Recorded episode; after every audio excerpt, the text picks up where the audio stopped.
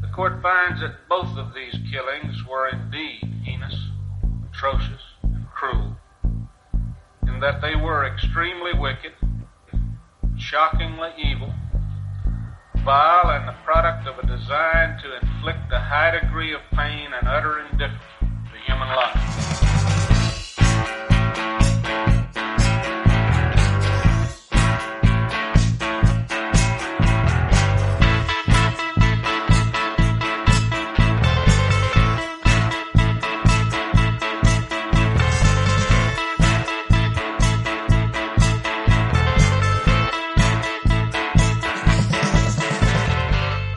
Hola a todos, buenos días, buenas tardes, buenas noches, bienvenidos a una nueva entrega de nuestro podcast Extremadamente Crueles, un podcast en el que sabéis que hablaremos de crímenes, misterios, asesinos en serie y todo aquello que se nos ocurra sobre la marcha.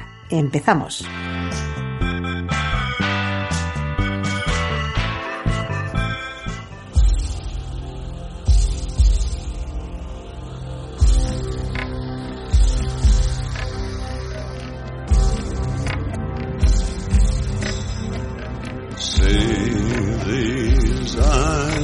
So green.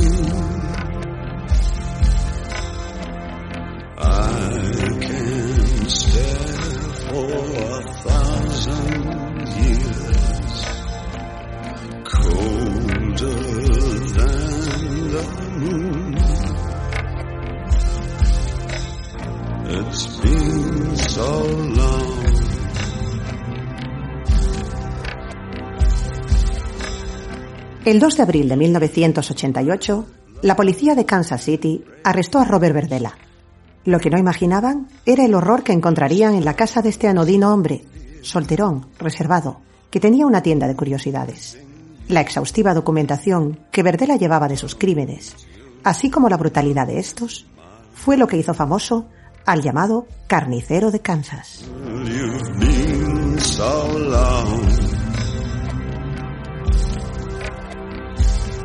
And I've been putting out fire. With gasoline.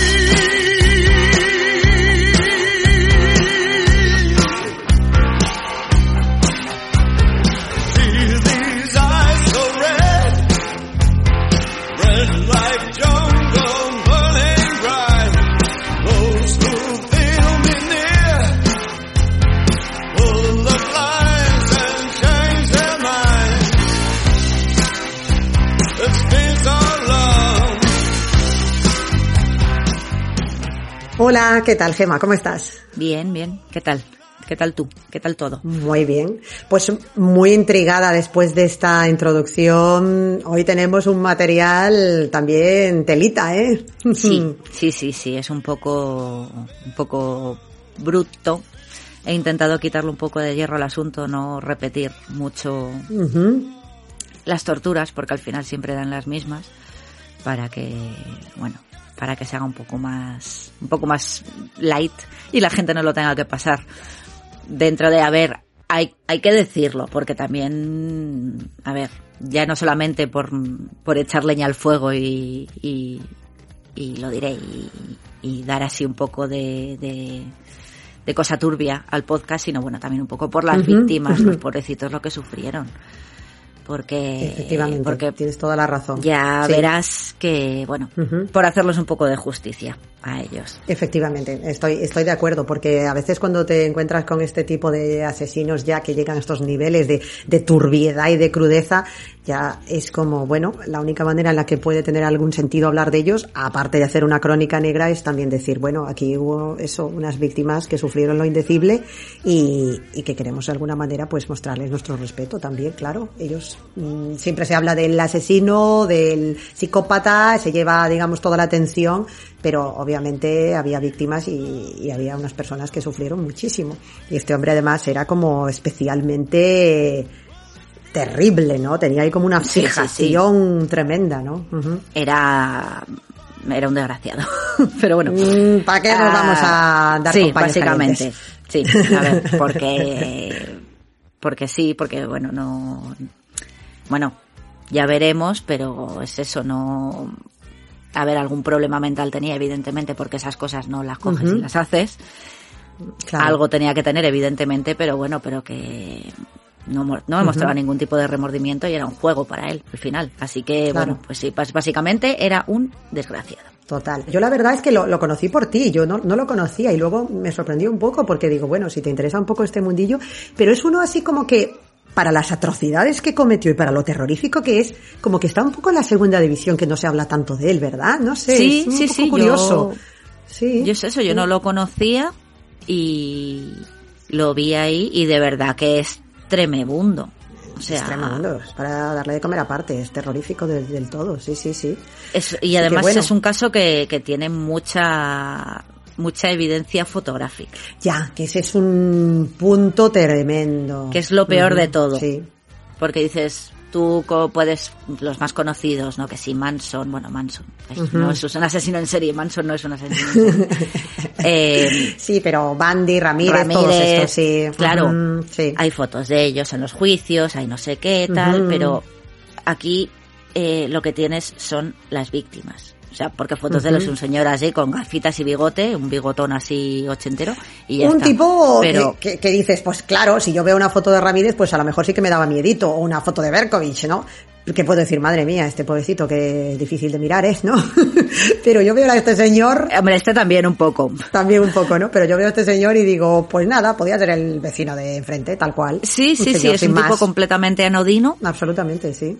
Pero claro, luego lo que tenía detrás, ujú. ay amiga. Amiga, Y las sí. fotos que hacía, ujú, que por eso... Sí, ahora, ahora que estás hablando de esto, no sé si te acuerdas de una película que se llamaba El fotógrafo del pánico. Sí, sí, sí, sí. Sí. Pues es que yo creo que es el, el título pero que le va perfecto, ¿verdad? Porque eh, realmente Sí. este hombre era una cosa, sí, no, no sé, para mí, vamos, eh, esto que nos gusta ponerle un poco apelativos, ¿no? A, a nuestros A Verdela. individuos, exacto, que desfilan sí. por aquí, pues este era el, el fotógrafo del pánico. El fotógrafo del pánico. Sí. El desgraciado foto- el fotógrafo El de desgraciado, perra del pánico. exacto, mm, mamonazo, un pedazo de... Absolutamente, sí, sí, sí. Bueno, Pues- yo creo que ya hemos calentado motores con esta introducción, que la gente ya ahora va a estar... Sí, sí, sí.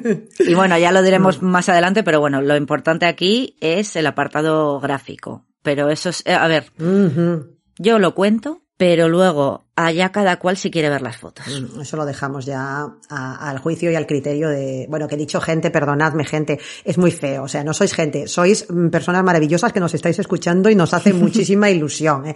Perdón por haberos llamado gente, porque hay gente y luego hay personas, como digo yo siempre. Entonces, Personitas crueles. sois nuestros, exacto, nuestros crueles, exacto, somos unas lady gaguitas de la vida y tenemos nuestros monstruitos, nuestros crueles. Así que crueles, estáis avisados. Para las fotitos. Lady Vaga, yo soy Lady, Lady Vaga. yo, pues yo divagata, divaga, porque con lo que me despisto yo. Ay, bueno, Os pongo en situación, porque es que Por yo como siempre ya sabes que me, me- me gusta empezar por el, bueno, por el final o por ahí un poco y medias res. sí. Para poneros en situación, porque es que también, eh, imaginaos cómo se quedó este pobre hombre, ¿vale? Vosotras, pues yo qué sé, estáis trabajando, Eh, trabajas, pues yo qué sé, de- del señor de este que mide el contador del agua, ¿no? O- Sí. O, del gas, o bueno, pues este- en este caso era del agua. Bueno, pues tú, eso, vas, eres un, un empleado de la compañía del agua, vas ahí por la calle, pues trabajando, ¿no? Pues vas de un sitio a otro. Y de repente, del segundo piso de una de las casas de, por la calle por la que vas, de repente mm, cae un hombre desnudo que solo lleva un collar de perro puesto, ¿vale? Madre mía. Eh, que tiene signos de evidente violencia, o sea, pues moratones, eh, las, las muñecas así como de estar atado, bueno, pues el pobre hecho, hecho fosfatina. Y te pide ayuda gritando, el cabrón está loco y me va a matar, Madre mía. Madre mía. ¿vale? Menuda, menuda Pues aparición. eso le pasó a un pobre, imagínate, el hombre cómo se quedó, le pasó esto de verdad a un señor Te cae eso del cielo. Literalmente. Pues bueno, pues esto le pasó a un empleado de la compañía del agua, de verdad, el día 2 de abril de 1988, en Kansas City, en la calle, era en. Charlotte Street, se llamaba la calle. Vale. El pobre hombre, pues claro, ¿tú qué haces? Cuando se te aparece esto, dices, "Ah". Mm, Pues mira, si, Claro, porque literalmente el tipo, o sea, que cayó de, del cielo, del o sea, segundo se le vino piso. encima, Sí, se sí. le cayó encima. Son casas de estas, Sí. es un barrio de esto de casas unifamiliares, típico americano, ¿no? Pues del segundo piso de la casa Sí, mm, te cae un hombre, o sea, un, un tío que salta de la ventana, desnudo con un collar de perro. vale. Y ayúdame, que, que este cabrón me va a matar. Claro, bueno, primero dar las gracias mm, porque no te ha aplastado en la caída, eso ya lo primero, ¿no? y, y segundo, pues claro, eh, no sé, ante semejante visión, es que yo me quedaría estupefacta. Claro, estamos vaya, en el es que 88, no no, hay móviles, con lo cual el pobre hombre pues no sabía qué hacer. Bueno, pues se lo llevó a la casa de enfrente. Bien. En plan, vale, vamos a coger que este señor tendrá teléfono, eh, vamos a llamar a la policía, tú tranquilo. Sí. Bueno, pues claro, el dueño abre la puerta, se encuentra eso y dice, tú no entras a mi casa. Semejante cuadro. vale, tú tranquilo. Yo llamo a la poli, pero tú te quedas aquí en el, en el, en el porche, yo te doy una mantita para que te tapes Y ahí te y ahí te esperas a que venga la poli. Vale. A ver, Bueno. esto mm, eres mm, ya, bueno, en el 88, pues, a ver, todavía había, bueno, y sigue habiendo, eh, cierta reticencia a los homosexuales y tal, entonces, pues, Claro. el tema de, No uy, es muy una caritativo y un poco homofóbico, tal. pero bueno. Pero bueno. Claro. Pero por lo menos llamó a la policía, aunque le dejase ahí tirado en el, en el Efectivamente. Total, que el chaval se quedó ahí en el porche, tapado con una manta, hasta que llegó la patrulla de la policía. Ni el chico, que se llamaba Chris Bryson, ni los vecinos, ni la policía sabían nada del horror que se producía, bueno, que se había producido durante años en la casa de Robert Verdela, que era la casa de la que había saltado este chico, ¿no? Que era en el número 4315 de Charlotte Street en Kansas City, como hemos dicho este salto a la libertad, ¿vale? De, de Bryson fue la primera prueba de las torturas inhumanas que había llevado a cabo Verdela durante, pues eso, años, sin que nadie se enterara Años. y nadie hubiese movido un dedo, ¿vale? Ya veremos Es por qué. muy fuerte esto, ¿eh? Sí, sí, sí, sí, sí. Cuéntanos, cuéntanos. Entonces, bueno, vamos a hablar un poquito así de Robert Verdela porque es, es curioso. Porque siempre tenemos eh, lo de el cóctel este de mm, familia desestructurada, padre que te pega, mm, em, cosas de estas, ¿no? Infancia, terrible, etcétera, etcétera. Entonces me vuelvo un Ujú. zumbao de la vida. Eh, pues no, Verdela la verdad es que tuvo una infancia normal, feliz, nació en el 49 en Cuyahoga Falls, en Ohio. El padre trabajaba para la Ford, o sea, no, no eran pobres ni nada, vamos, una familia de clase media normal. Iban a la iglesia así con regularidad, pues todo muy americano, ¿no? Una familia de clase media americana, feliz y contenta. Lo único, pues el niño tenía, llevaba gafas, debía ver menos que un gato escayola, y a lo mejor le hicieron un poco de bullying en el colegio por eso, pero bueno, mm, nada... Los cuatro ojos y estas cosas, sí. Nada extraordinario tampoco. Quiero decir. ¿a ¿cuántos niños pobrecitos les hacen eso en el colegio y no se vuelven asesinos mm, Pues en sí, serie? pues sí. Entonces, bueno, por decir algo raro en su infancia, ¿vale? ¿Por qué no? Pero bueno, Porque sí. Le iba bien en el colegio, además tenía una inteligencia poco superior a la media, o sea, una, una infancia normal. Pero aquí la cosa vendría un poco más en la adolescencia. En 1966, cuando tenía 16 años, el padre murió de un ataque al corazón, Vaya. bastante joven además, creo que tenía 39 años o algo así. Eh, y la madre se casó mm, poco después. La verdad es que la madre se dio mm, poco tiempo en de luto. Para, se buscó un marido bastante sí, rápido. Se, se recuperó rápidamente, sí. Entonces, bueno, pues el Verdela adolescente pues no aceptó a su padrastro. Vale. Mm, pero bueno, también es hasta cierto punto normal, es una cosa que muchos adolescentes hacen. Quiero decir, Sí, coincide con una fase complicada y después de esa situación y que hay un hombre nuevo en tu casa que ocupa el lugar de tu padre, pues sí. mm, Eh, no sería raro que hubiera conflictos tampoco. que yo entiendo que Sí. te enfades, pero bueno, pues tampoco es nada del otro jueves, quiero decir. Claro. Pero aquí ya sí que viene una cosa ya bruta. Mm, Aquí ya puede, puede, mm, que aquí ya fue, que ya venía un poco tocado de la muerte del padre y, y el padrastro. Y bueno, pues él mientras estaba en el instituto trabajaba pues a tiempo parcial como cocinero en un, en un restaurante local, ahí cerca de casa. Y allí otro empleado bastante mayor que él un día le violó a lo bestia. Toma. Bueno, a ver, no hay manera, perdón, violó a lo bestia, quiero decir, no hay manera bonita de violar. O sea, no, no te voy a violar suavemente. Le violó. Claro. Ya. Sí, sí, sí, sí, sí, sí. fue su primera experiencia homosexual y, pues, como era habitual en la época, Ya. no se denunció. Un abuso a un menor y encima homosexual, ¿para qué queremos más? Sí. Entonces no se dijo nada, esto él se lo cayó, aquí paz y después gloria y a vivir con ello. Entonces, ¿Se lo llegó a contar a la familia? ¿Se sabe si su madre o el padrastro se enteraron? Tampoco. Nadie, no. Mm, Nadie. entonces sumamos allá el resquemor de, al- a la ira de la muerte de tu padre, bla, bla, bla. Claro. Mismo año te violan. Mm. Hmm. Sí. Entonces, bueno, poco después de este periodo así tan, tan turbulento, otra cosa para añadir, porque aquí ya, ya, o sea, la cosa no, mm, Verdela no empezó desde pequeñito. Fue como a partir de este punto a los 16 años, ¿no? Entonces, poco después de esto, le gustaba mucho el cine, era así como, era bastante friki, le gustaba mucho la historia y el, el arte y esas cosas, y- el cine y tal. Pues vio la película del coleccionista, eh, esta de Ah, William La Wyler de William Wyler. con sí, Teresa qué buena.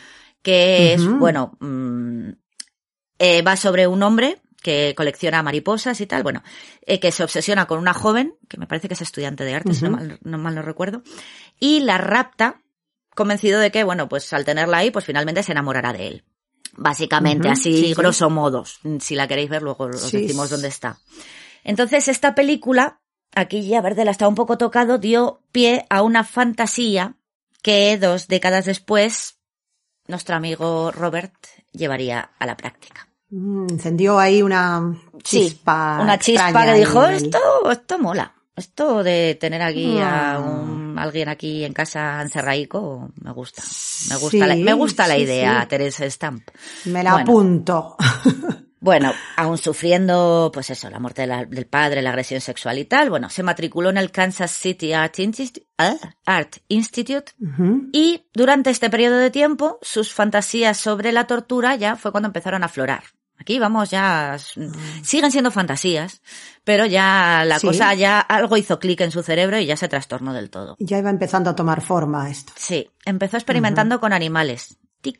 Ah, eh, otro de los clásicos, Un sí. clásico. Sí, sí. Los torturaba, los mataba, creo que llegó a, a, a cocer a un pato vivo, bueno, cosas así. Oh, De hecho, eh, lo expulsaron del Kansas City Art Institute este por utilizar un perro muerto como parte de una exposición de arte. ah, vale, muy bien. Pero bueno, él, mientras tanto, aparte de sus pinitos en el arte necrófilo, bueno, Por llamarlo de alguna manera.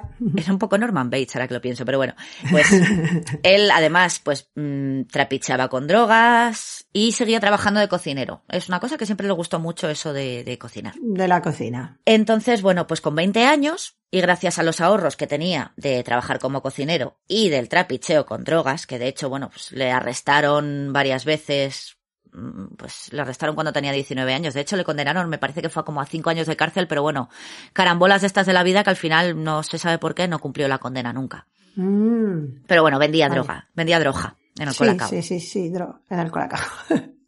Pues bueno, con 20 años y con sus ahorritos, pues le dio mm, para comprarse una casa en, en Kansas City. Ah, La casa esta de, de Charlotte Street en la que viviría pues hasta que le, le detuviesen. O sea que eso de cocinero más drogas, a cielo Walter White, Oye, eh, debía sí, sí. dar buenos, buenos réditos.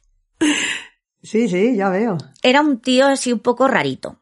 Era poco sociable, normalmente pues no tenía relación con los vecinos. Esto no era de lo de, hoy pues siempre saludaba. No. Se- Este iba no. a lo suyo, saludaría, pero poco más. No me, aquí no me relaciono con nadie más. Se declaraba abiertamente homosexual, cosa que, Ujú. oye, en la época pues no está. Te iba a decir, sí. No está mal. Pues para finales de los 80, sí, sí.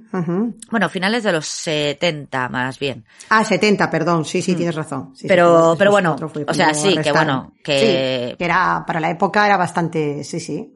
Sí, bastante abierto, ¿no? Sí, sí. Y bueno, y tenía una preferencia por los jóvenes y adolescentes que se prostituían en las calles de Kansas City. Mm, Oye, cada uno tiene sus gustos. Bueno, abrió, es que le dio para comprarse la casa y le dio para abrir una pequeña tienda de antigüedades y curiosidades en un viejo mercadillo que había ahí. se llamaba Bob's Bazaar Bizarre, me encanta el nombre, ahí se lo, ahí se lo tengo que dar a Verdela, sí. que Sí, el nombre sí. estaba muy chulo, y pues eh, continuó con su, con su carrera culinaria ahí en el, en el mismo mercadillo, ¿no? ¿Qué pasa? Que bueno, pues llevaba un estilo de vida bastante sedentario. A esto lo combinas con un creciente alcoholismo y bueno, y las drogas, pues empezó a ganar peso. Entonces, otro, otra muesca más, ¿vale? Se empezó a, mm, Ya. a complejar. A verse físicamente, claro, sí, sí. Y claro, pues empezó a pensar que solo conseguiría mantener relaciones sexuales si pagaba por ellas. Mm, Porque nadie se iba a enamorar de él porque estaba gordito. Ya, ya, ya, ya. Con lo cual, eso, otra muesca más en ya en el resentimiento este que, que venía Que mm, cociéndose de cociéndose desde, sí, desde sí. los 16 años, ¿no? O sea, la bomba ya estaba a puntito de estallar. En, en el 82 tuvo una relación sentimental, sin pagar, con un veterano de la guerra de Vietnam. Pero claro, Vaya. venía de Vietnam, con lo cual ya El sabes que venían un poco, también. igual venía un poco sonado. Mm, Vaya, sí. La relación, eh, Verdela estaba enamorado hasta las trancas, pero la relación terminó abruptamente y entonces pues volvió a buscar otra vez la mm, compañía de jóvenes. A ver, chaperos, es que he buscado, porque he buscado porque prostituto me suena mal, prostituto no es, aquí es, esto es un paréntesis mío mm, lingüístico. Lingüístico. Prostituto me suena mal, Sí. pero es que la, y en la RAE, lo busco en la RAE, Sí. pero a mí me suena como despectivo el chapero. O sea, un Sí. una- un homosexual que se mm, Prostituye. prostituye, con homosexuales es un chapero. O sea, es que lo busco en la red, Sí. es que no busco, no, no hay ningún sinónimo más que, no voy a decir puto, que me suena peor todavía. Claro, claro. Claro, totalmente. Chapero sí, me sí. suena muy despectivo, pero bueno, voy a llamarlos chaperos Sí. porque es que no he encontrado otra palabra, lo siento. ¿Vale? Es que no. No, no, no, no, está, está bien esta apreciación que haces porque es verdad que sí que a veces puede tener una, como una connotación especialmente como despectiva, peyorativa, pero al final estás describiendo una profesión, entre comillas, realmente es como se llama esto, ¿no? O sea, Claro, porque Sí. prostituta es la forma fina, pero prostituto me suena muy mal. Yo es que creo que prostituto no se Sí. usa. Yo no lo he escuchado nunca. Yo he escuchado chapero y de hecho te No, juro que lo busqué en chapero. la RAE, ¿eh? La RAE se las trae, pero bueno, sí, lo busqué. sí, sí, sí, sí. Y mm, me suena muy mal, Y pero nuestros amigos de la RAE aceptan chapero como Sí. hombre que ejerce Es- la prostitución. es la única definición que me salía. Entonces, bueno, pues Ajá. por muy mal que suene, lo siento, pero bueno, chapero se queda. Entonces, bueno, pues Eso es. él, eh, Verdela, después de este paréntesis, pues bueno, hemos dicho que después de la relación se quedó ahí tocado, encima pues tenía ahí el, el, El, el problema del el problema del este de que, de- la- sí, sí, el, se estaba complejado. el complejo, eso, el complejo de, de, de estar así gordito y tal, entonces bueno. Durante esta época hizo de buen samaritano. Esto fue de verdad, ¿eh? O sea, no... Sí, sí, Eh, Lo que hacía era que ofrecía su casa a estos jóvenes que estaban en la calle prostituyéndose, ¿no? Que muchos estaban, pues, mm, sin, eran sin techo, que no tenían dónde, dónde dormir. sí. Eh, la mayoría también eran, pues, drogadictos y tal. Entonces, bueno, pues, él les ofrecía un sitio donde dormir e intentaba ayudarles a cambiar su vida, ¿no? A dejar las calles, a buscar un trabajo. O sea, él hacía lo que mm, podía por, por intentar sacar a estos chicos de la calle. Oye, en ese sentido. Pues oye, eso, jolín, tiene Bien. muchísimo mérito, la verdad. Mm, Es increíble, ¿no? Sí, sí. Lo que, pues, llegó un momento en que de repente, pues, uno de estos le hizo clic y aquí ya se desató y se acabó el buen samaritano y empezó el torturador. La suerte, la desgracia que, que la tuvo, el, bueno, el que le hizo clic fue un pobre... El- el primero. El primero, Ujú. en 1984, ¿vale? Era un joven chapero de 19 años que se llamaba Jerry Howell. Verdela le conocía del mercadillo este donde tenía el, el bazar El- bizar este, El la puesto de tiendecita. antigüedades, sí.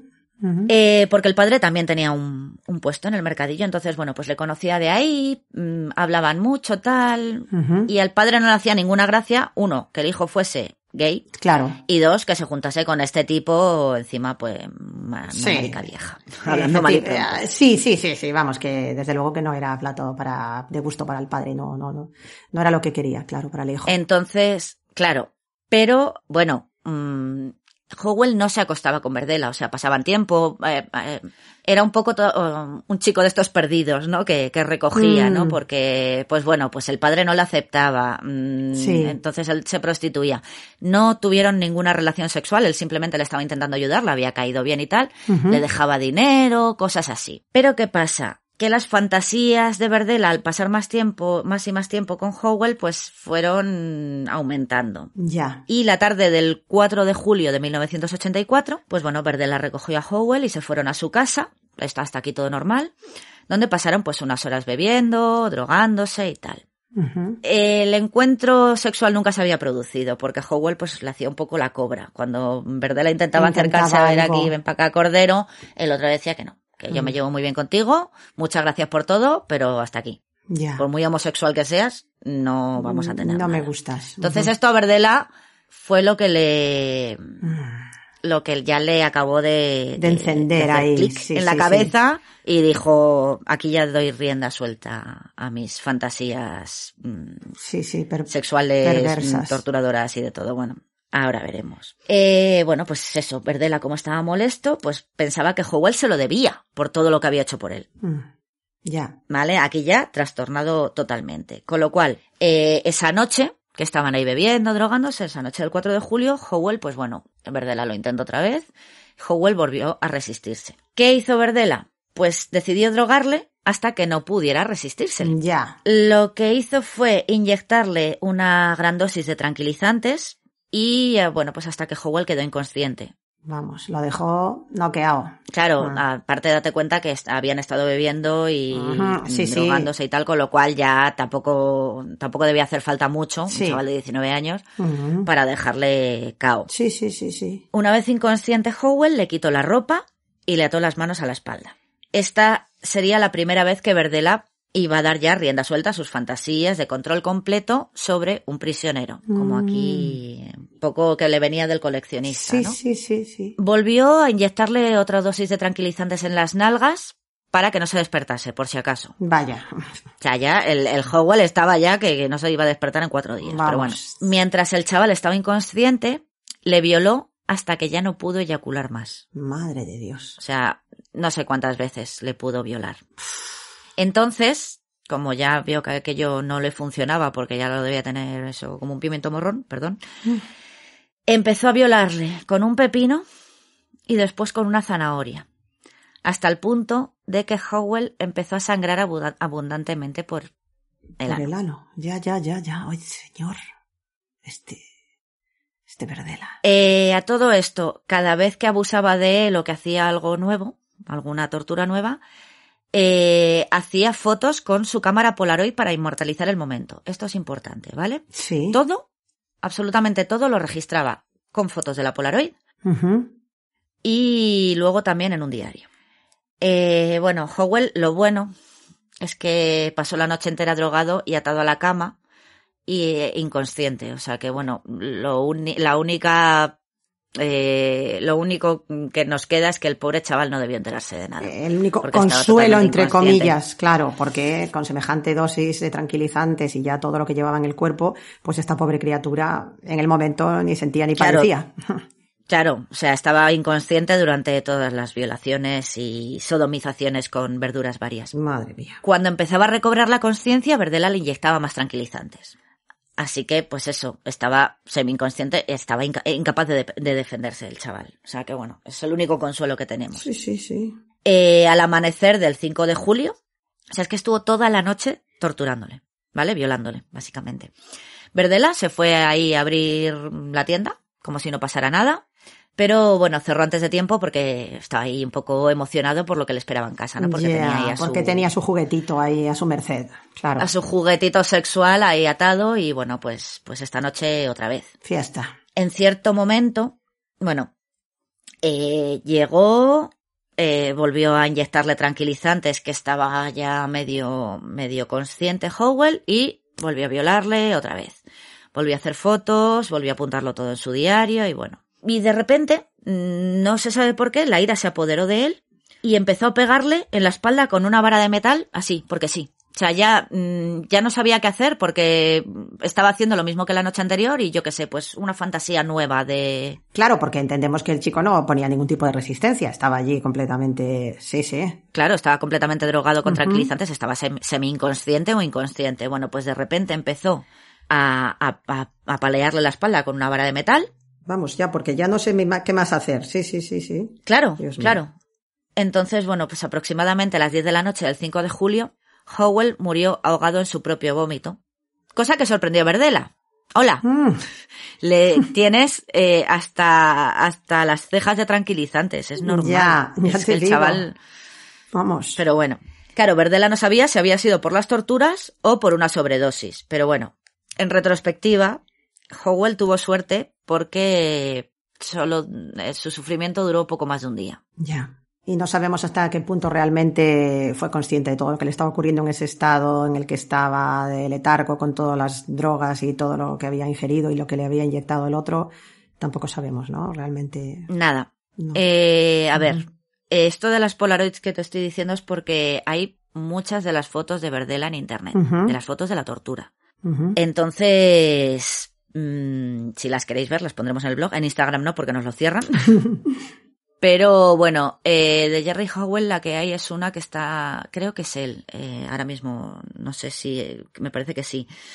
Eh, está atado en una silla con una bolsa en la cabeza, pero creo que ya estaba muerto. Mm, Bueno, Vaya, pobrecito. o sea, estas fotos las podéis ver y hay algunas, ya, ya os diré cuáles, que ah, son realmente terroríficas, Vamos. ¿vale?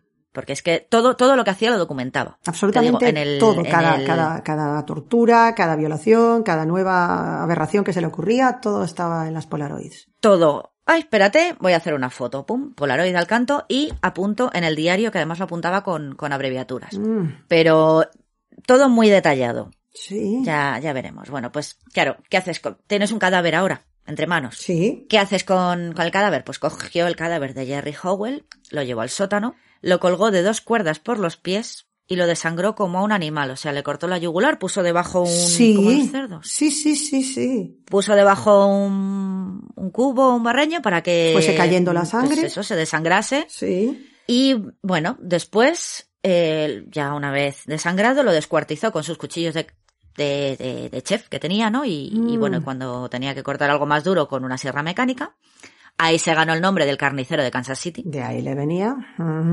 Y cuando terminó el trabajo haciendo fotos también durante todo el proceso vuelvo a decir envolvió las piezas del cadáver en plástico y las tiró a la basura Ah, sí, tal cual. El camión de la basura lo recogió todo y nunca más se supo del pobre Jerry Howell. El tío además era muy listo, sabía a qué hora pasaba el camión de la basura. Ya. Con lo cual, cinco minutos antes de que pasara, ti, ti, ti, ti, ti, me voy ahí con mi bolsa con mi cadáver troceado, lo Y tiro rápidamente para que así. no vea nada Claro. y ahí ya sé que se lo llevan y que se lo llevan al vertedero y aquí paz y después gloria. Sí, sí, sí. Madre mía. Primera víctima, Jerry Howell. Nunca más se supo de él. Pobrecito. Bueno, pasaron diez meses. Claro, Verdela vivía en tensión. No voy a ser que me pille la policía. Mm, Aparte, el padre de Jerry Howell, no olvidemos que le conocía, claro. había oído que él, pues eso, sabía que el hijo pasaba bastante tiempo en casa de Verdela, andaba con la mosca un poco detrás de la oreja, pero ¿qué pasa? Pasó el tiempo y Verdela se dio cuenta de que nadie, ni siquiera la policía, parecía preocuparse por un joven chapero. Ya. Ya estamos en lo mismo de siempre. Aquí sí, sí. Nadie movía un dedo y no importaba nada. Claro, pues esta gente que vive así, pues a lo mejor se van o es- desaparecen o tal, y es como, bueno, ya, pero puede- puedes investigar, ¿sabes? Que, que, que es una persona. Efectivamente.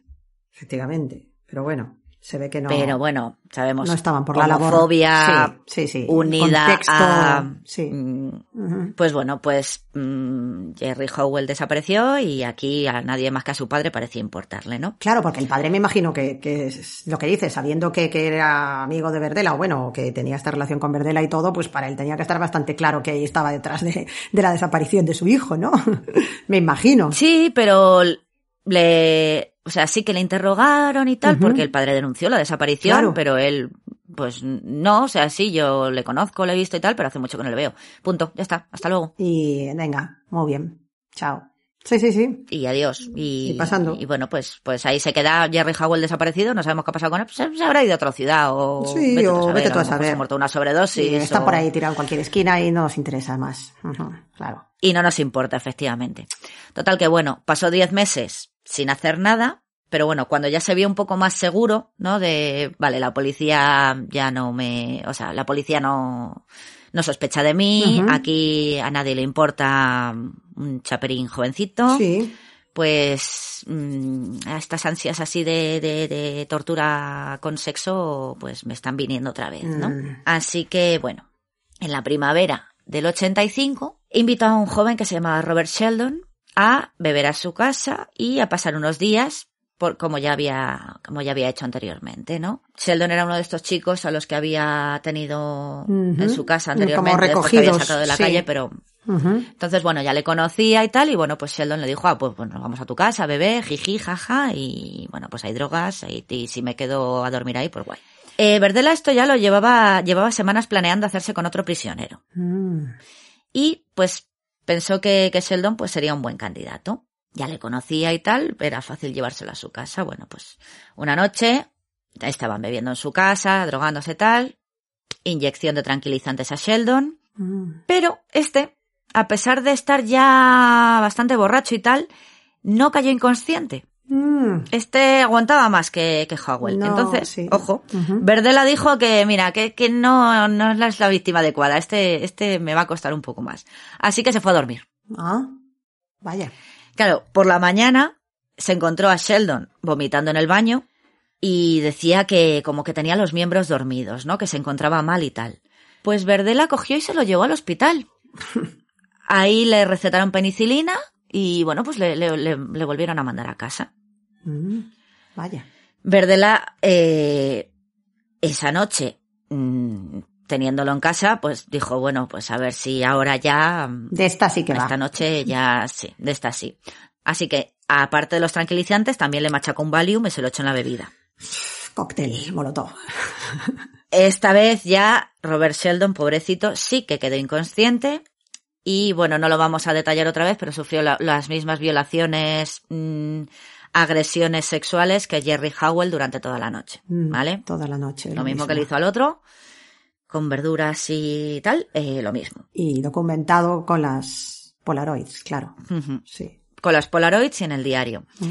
Eh, Verdela lo que quería era, pues un poco como lo del coleccionista, que le durase más. Es que Jerry Howell no le había durado ni un día. Claro. Entonces, eh, lo que quería era conseguir un prisionero dócil. Entonces, pues, formas de que no escapen. Iba, iba pensando en formas para que no se le escaparan. Sí, sí, sí. ¿Qué se le, qué se le, qué se le ocurrió? Echarle desatascador de tuberías en los ojos, al, alrededor de los ojos. Para cegarles. ¡Ah! Sí. Porque claro, una persona ciega, pues, pues no. Está a merced de... Claro. Estás atado. Sí, sí, sí. Estás atado y encima mm, No, no, ves, pues. Sí, sí, mm, estás a merced de tu captor. Totalmente. Luego también experimentó inyectándoselo en el oído. Madre. Todo esto lo anotó en el, en el diario. eh, te digo, iba con abreviaturas. Esto, por ejemplo, era DCLE, Mm. que era Drain Cleaner, ¿Sí? Left Eye o Left Ear. Ah. Va- todo iba así. Sí, sí, sí. Eran, eran notas como muy crípticas, ¿no? Era, le, querido diario, le he inyectado Ya, ya, ya, ya, que era como limpiador en ojo izquierdo. desatascador de tuberías. O desatascador Claro, o oído sí. derecho. Ya, ya, madre mía, madre mía. Entonces, claro, tú imagínate cuando le inyectó el desatascador en el oído, pues los gritos del pobre Sheldon. O sea, tú imagínate una cosa más corrosiva que un limpiador de tuberías. Bueno, pues los gritos solo le excitaban más. Así que cuando se excitaba se ponía violento. Le destrozó las manos con un martillo y luego le inyectó más tranquilizantes. Pues no vaya a ser que un vecino escuchase los gritos.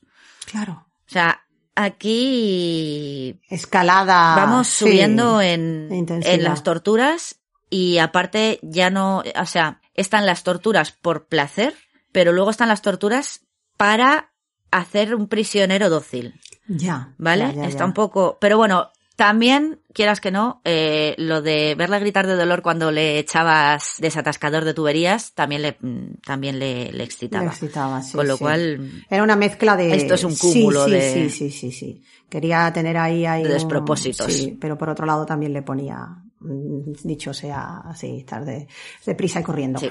Bueno, eh, el pobre Robert Sheldon fue sodomizado, apalizado mm, durante cuatro días, Cuatro días. amordazado, amorda- estaba amordazado y atado con cuerdas de piano, Mm. ¿vale? Igual que con Howell, Verdela hizo un montón de fotografías, las notas de la tortura cada vez eran más detalladas. Cuando Sheldon protestó en una de estas que estaba semi inconsciente y le dijo que le dejara marchar, eh, Verdela le golpeó con un mazo de caucho en la parte posterior de la cabeza. Lo justo para hacerle daño, pero no dejarle inconsciente de nuevo. Madre mía. Aquí ya le empezaba a gustar más el tema de que estuviesen conscientes mientras les... Sí, mientras les hacía Les todas estas cosas. Sí, sí, sí, sí. Entonces había calculado ahí, sí, sí, justo. Si lo golpeo así, se me queda, pero no. Te doy, te hago daño, pero, Ah, pero ah. no te me, no te me quedas inconsciente. ¿Por qué? Porque se le había inventado, se había ocurrido un nuevo método de tortura. Eh, Sheldon fue el primero en recibir descargas eléctricas. Verdela primero con- le puso unas pincitas de estas en los pezones y le dio una descarga durante unos segundos. Más de 7000 voltios. Eh, después, Verdela, de- con estas cosas que se le ocurrían a él, pues descubrió que si u- eh, usaba agujas hipodérmicas en distintas partes del cuerpo, lo que podía hacer, porque claro, cuando se la, le, cuando le puso las, las pinzas en los pezones, claro, de la convulsión de las descargas, las pinzas se, se, Se soltaron. se soltaban. Entonces, claro, eso es más rollo. Mejor pinchar las agujas hipodérmicas ahí las pinzas, que ahí, por mucha convulsión, no se le van a soltar tan fácilmente. Bueno, eh, durante una sesión particularmente dura, Sheldon recibió descargas de más de 7.000 voltios durante casi 5 minutos. Porque sí, Qué, bu- qué, qué, qué, qué burrada, Dios mío. todo esto documentado en el diario con fotos. Con fotos. En su cuaderno, a todo esto, el cuaderno era la- el- como el diario de las torturas y también escribía pues las notas, ¿no? De, de eh, ahora estaba experimentando, que es lo peor de todo, ¿vale? sí. Lo que digo, pues primero con las pinzas, vale, pues veo que con las agujas hipodérmicas mejor. Eh, escribió que la cuerda de piano le estaba causando daños en los nervios de las manos.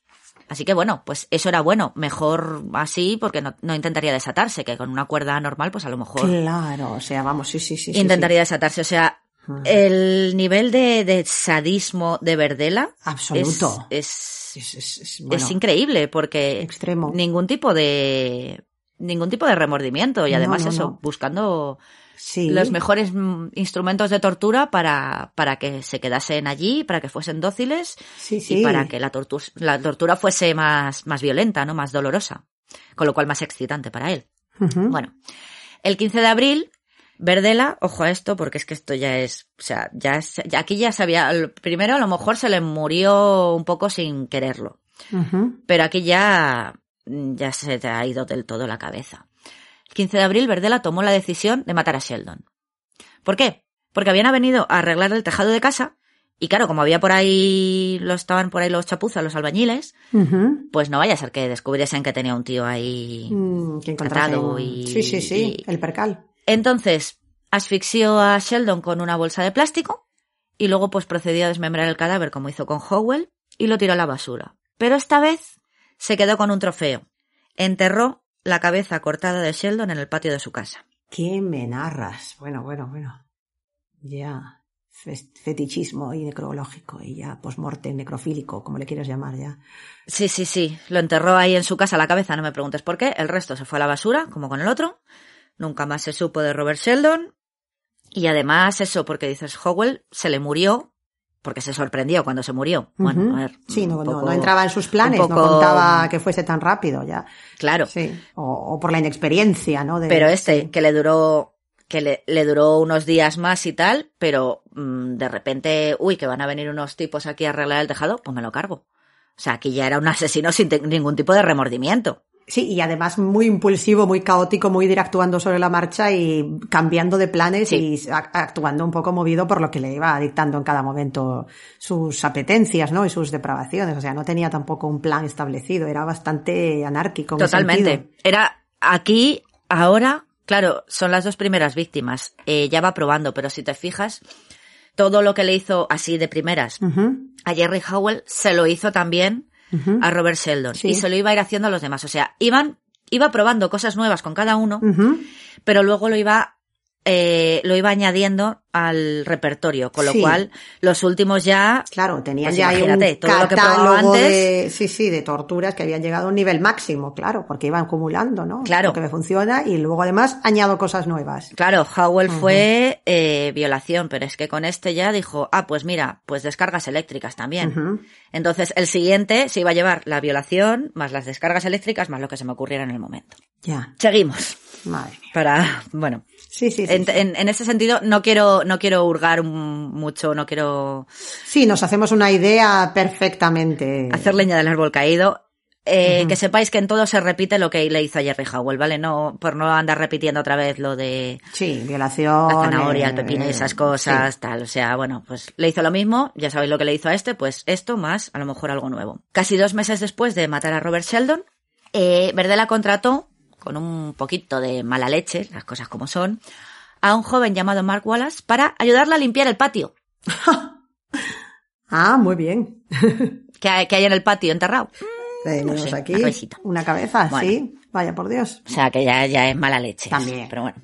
Eh, como de costumbre, pues Verdela disfrutaba pasando el tiempo libre con, con Wallace y bueno, pues Wallace era un jovencito que pues le venía bien el dinero. Sí. El 22 de junio, aquí ya Verdela ya fantaseaba con violar al jardinero. Mm, Y ya sabes que cuando se me mete una cosa en la cabeza, Sí, sí, sí, sí, sí. sí. no paro. Total.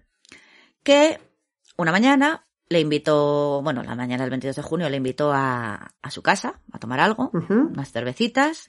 Eh, y bueno, pues procedió como con los dos anteriores, tranquilizantes, eh, violación, etcétera. Todo esto documentado en el diario con fotos. Eh, si Wallace se quejaba, le golpeaba con el mazo de caucho en la cabeza, como ya había hecho con Sheldon.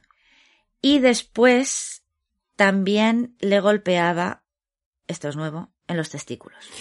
Añadimos uno más a la colección de. Te digo, va, se me van ocurriendo cosas nuevas y las voy añadiendo a la colección y luego esto lo van sufriendo todos. Sí, sí, sí. Eh, Robert Sheldon, eh, perdón, Robert Sheldon, las descargas eléctricas eh, eran sobre todo en los pezones, a lo mejor, bueno, tal. Eh, aquí Wallace eh, empezó a recibir descargas eléctricas también en los testículos. Oh. Aquí lo que decía es que esto ya es como. Uf, uf. Sí, sí, sí. Claro. Entonces, este se me ocurre una cosa nueva, que es, ya tenía las descargas eléctricas, pero ¿dónde le puede hacer más daño? Pues ahí. Eh, Wallace fue torturado durante todo el día y toda la noche. A las 7 de la mañana del 23 de junio, una sencilla nota en el diario de Verdela. No hay señales de vida. Constatación clínica. ya está. Sí. Además es que es eso, mm, seco como el solo. Ya. Eh, de nuevo, descuartizó el, tira- el cadáver y lo tiró a la basura. Madre. Verdela estaba decepcionado, porque Wallace no le había durado ni 48 horas. Uf, claro. Entonces, claro, si quería tener, él lo que quería era un juguetito sexual. Entonces, si quería tener un prisionero sexual durante más tiempo, tendría que medir las torturas para que le durasen más. Porque, claro, se emocionaba, Y lo hacía toda la se vez. le iba la se mano y. Ya. Entonces, claro, eh, porque la cosa es que su intención no era matarlos. Bueno, a Robert Sheldon le mató porque era suyo, pero bueno, pero la intención no era matarlos, sino no. tener. Como tenerlos como prisioneros y juguetes sexuales. Claro. Pero bueno, pues al final habían acabado muertos. Claro, claro. Entonces, su fantasía ya no era controlar a una persona durante un corto periodo de tiempo, sino conseguir que esa persona abandonase toda esperanza y se, y se convirtiese en, en su prisionero para siempre. Sí, sí, sí. O sea, sin tener que temer a que se le escapase o que se le resistiese. Claro, conseguir anular su voluntad de una manera que le estuviese allí dócil y disponible para sus, eh, sí, sí, sí, apetitos. Para sus mm, torturas y fantasías sexuales, mm, 24 horas al día, cuando yo quiera, pero mm, ni te me escapas, ni gritas, ni nada. O sea, nada. lo que dices, anularle completamente. De ahí que empezó a elaborar mejor sus métodos de tortura, ¿no? Por ejemplo, pues ya empezó a pensar en, vale, les rompo los dedos, eh, les ato con cuerdas de piano porque así no se, se cortan y no se van a y no se escapa. a intentar escapar, o a- no se van a intentar desatar, eh, cegarlos, como hemos visto, el- o sí. dejarlos mudos, que les, a todos les amordazaba, pues eran parte de su plan para mantener a su prisionero ahí para siempre en, en Sí, sí, durante el mayor tiempo posible, claro. Sí, sí. Eh, bueno, ya hemos dicho que cuando, cuando estuvo estudiando de jovencito en el Kansas City Art Institute, eh, Verdela pues había tenido sus más y sus menos con la policía por vender droga. Por los pues, temas de drogas, sí. seguía haciéndolo. Pero bueno, ahora ya parecía que había aprendido y no, no, no le pillaban. Mm, pero seguía trapicheando. Pero seguía trapicheando a menor escala, pero bueno, pues ahí sus su poquito de marihuana para uno, su poquito de. LSD para el otro. Total, que a principios de 1985 Verdela volvió a ser interrogado por vender marihuana a una pareja de jóvenes, que eran Walter Ferris y Jean Shaw. Pero la policía sospechaba que Ferris como que había intentado tenderle una trampa, vamos, encalomárselo un poco a Verdela porque le conocía, pero que, bueno, la policía como que no sospechaba de Verdela, aunque tuviese el historial, pero bueno, en este caso no, Ah, como que pero que tenía ahí Que como no- una vendetta personal este Jim con Verdela o qué pasaba, que tenía sus movidas. Claro, sí, se conocían de antes y tal, y de hecho eran pues estos que llegaban a su casa, se quedaban, se iban de fiesta, a lo mejor se quedaban ahí tres días tirados en el sofá. Sí. Entonces, bueno, pues intentaron como encalomárselo un poco a, a Verdela, pero bueno. Meses más tarde, esto fue como a principios de año, como en enero, pues en septiembre, Shaw y Ferris volvieron a cruzarse con Verdela. Verdela parecía haberse olvidado de todo, total que bueno, estuvieron de fiesta en su casa, se quedaron allí a dormir. Verdela se fue al trabajo por la mañana y cuando volvió se lo encontró todo revuelto, más de lo habitual, porque bueno, hay que decir que Verdela tenía cierta tendencia al diógenes, ¿Por qué no me sorprende? es que hay fotos de su casa y, y, bueno, una maravilla. Y bueno, pues estaba todo revuelto porque habían estado rebuscando a ver si encontraban drogas. Mm, Eh, claro, Verdela estaba que echaba humo por las orejas. sí. Y el 26 de septiembre se le mm, presentó una oportunidad perfecta. Porque Ferris le dijo, porque Ferris quería alcohol y drogas, y claro, pues a ver, eran chavales que estaban en la calle, Verdela se lo pagaba todo, pues un 26 de septiembre, oye tío, que si quedamos en tal bar y tomamos algo, y bueno. Sí, sí, sí, sí. Total que dijo, vale, Walter Ferris va a ser mi próxima víctima. Ya Así, lo tenía fichado. Ajá.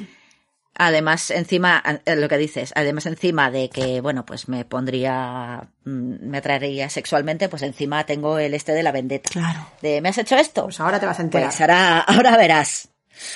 Total que quedaron en el bar, bueno, salieron del bar, se fueron a casa de Verdela y a las nueve de la noche Ferris ya dormía como un bendito, tranquilizantes mediante. De nuevo, las mismas, las mismas torturas que, que los anteriores, electrocución, etcétera.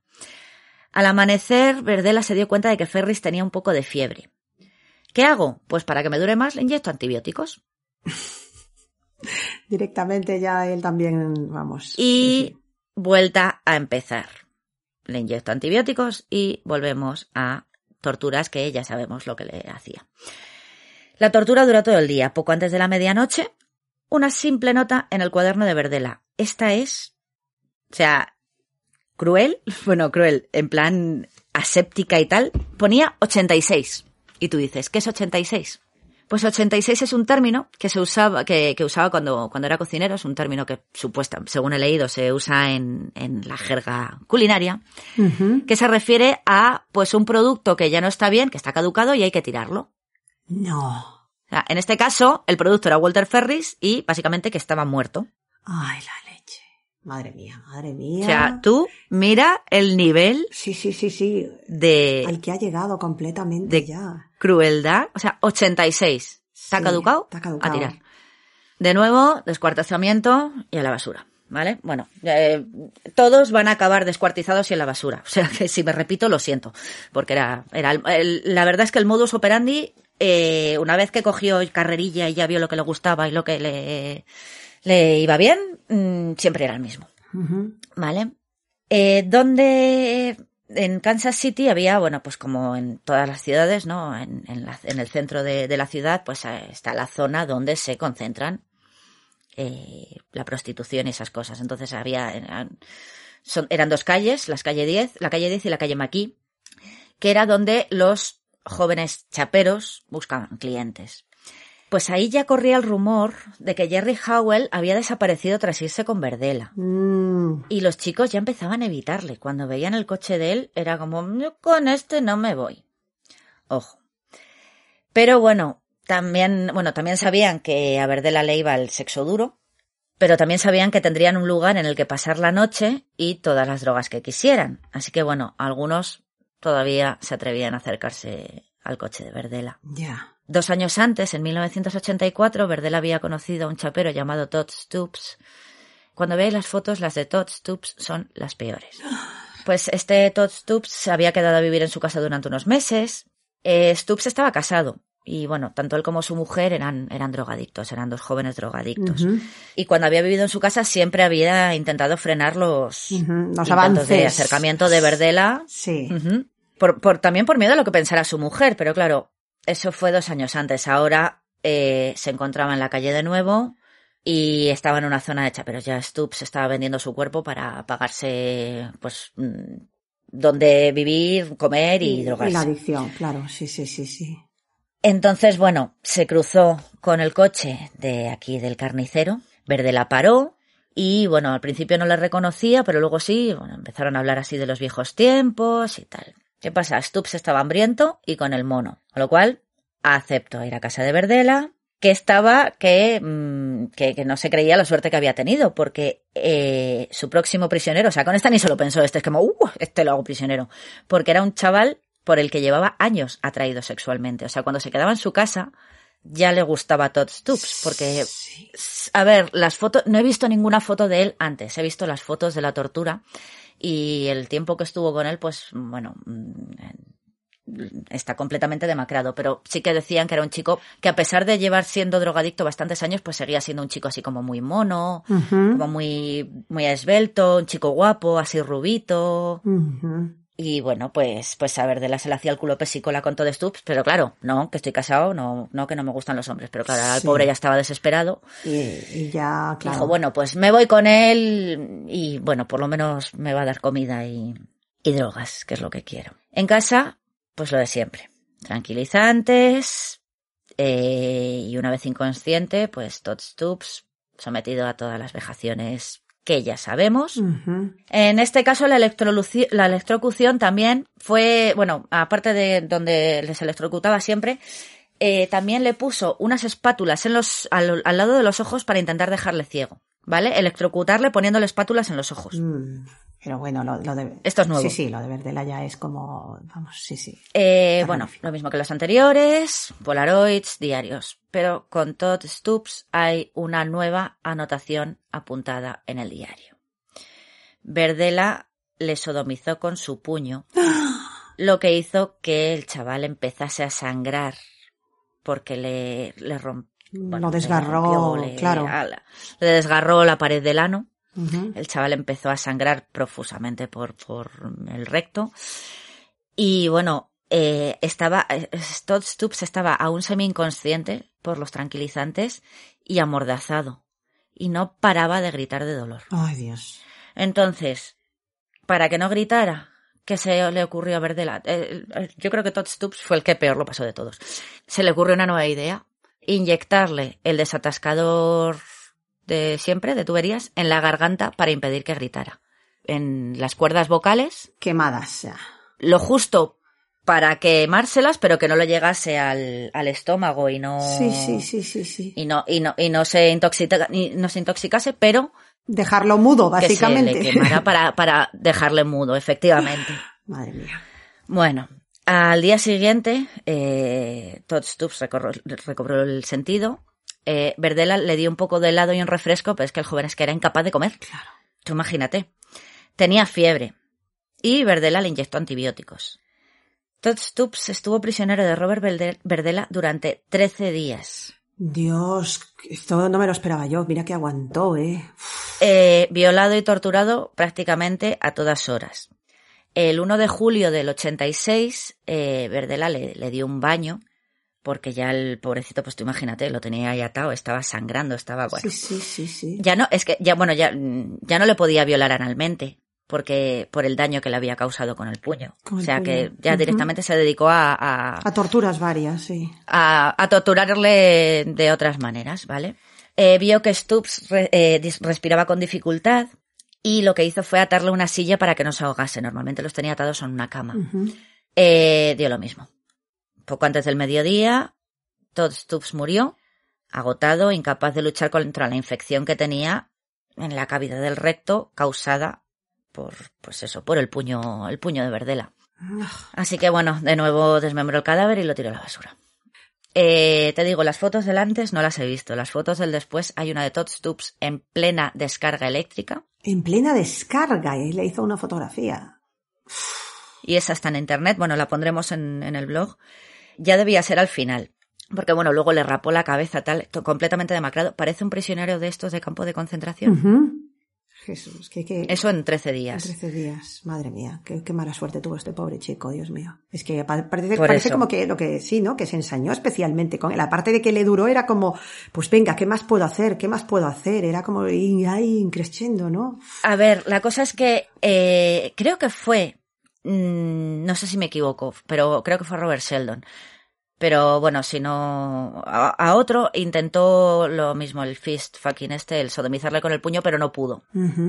Entonces lo dejó y siguió con otra cosa. Sí, Pero ya era una cosa que tenía, una idea que tenía plantada en la que le cabeza. rondaba, sí. Y hasta que no lo hizo, Mm. hasta que no lo hizo no paró. Ya. Y cuando lo hizo, lo hizo con tanta fuerza, tanto ímpetu, tanta brutalidad que, que le produjo pobre, pues, estos eh, desgarros terribles. le produjo el desgarro que fue lo que lo que al final le mató porque por mucha antibiótico que le inyectara ya estaba eso infectado, sangrando, el pobrecito murió pues un poco un poco Silvia Likens, un poco ya Sí. porque su cuerpo no No, no, no, estaba en shock. no ya. no no tenía ya como luchar contra la infección, ¿no? Claro, claro. Bueno, pasó casi un año después de, mm, de la muerte de Todd Stoops hasta que Verdela volvió a las andadas. Eh, fue en junio de 1987. De todos modos, aunque no cogió ningún prisionero, él seguía pagando por, por los chaperos y tal, pero no había dado con ninguno que le gustase lo suficiente para ser su nuevo juguete. Ahora se nos había vuelto exquisito el hijo de Mm, perra. Total, que bueno. Un día, en, en junio del 87, iba de camino a Ohio a visitar a su familia y recibió una llamada de Larry Pearson, otro joven que conocía de, desde hace años, de cuando los chavales paraban por su casa y tal. estos que también llegaba a casa, sí.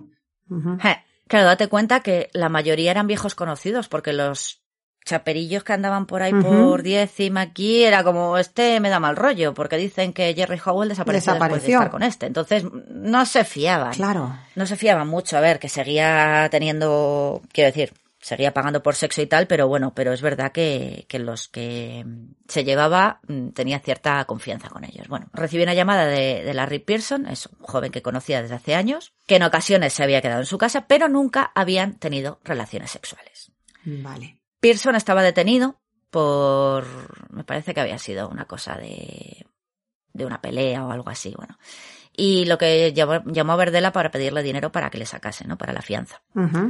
Eh, Verdela se lo pagó y bueno, pues durante las dos semanas siguientes, como no tenía dónde caerse muerto, pues Pearson se quedó en casa de Verdela, pero eh, sin ayudar en casa, sin buscar trabajo, o sea, básicamente tocándose las gónadas.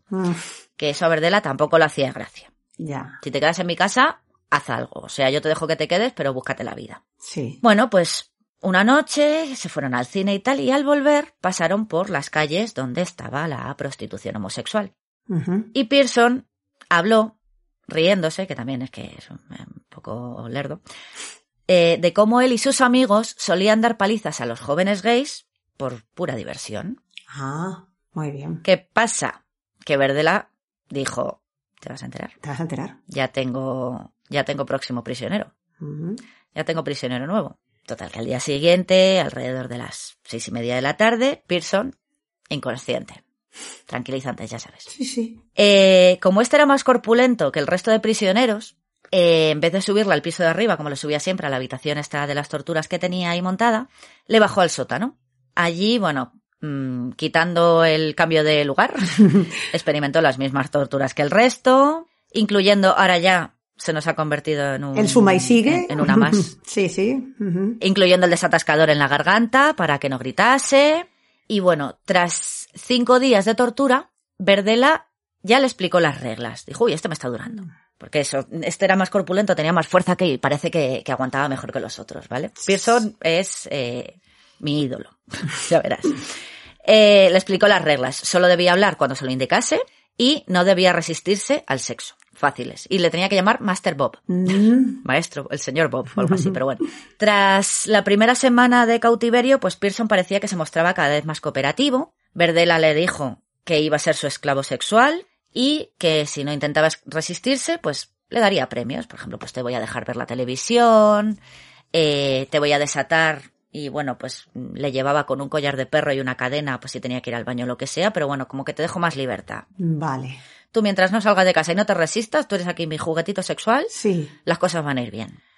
Eh, entonces, bueno, Pearson pasó casi tres semanas en el sótano hasta que Verdela vio que colaboraba lo suficiente como para subirle a la planta superior en la habitación de las torturas en las que habían estado los, los anteriores prisioneros.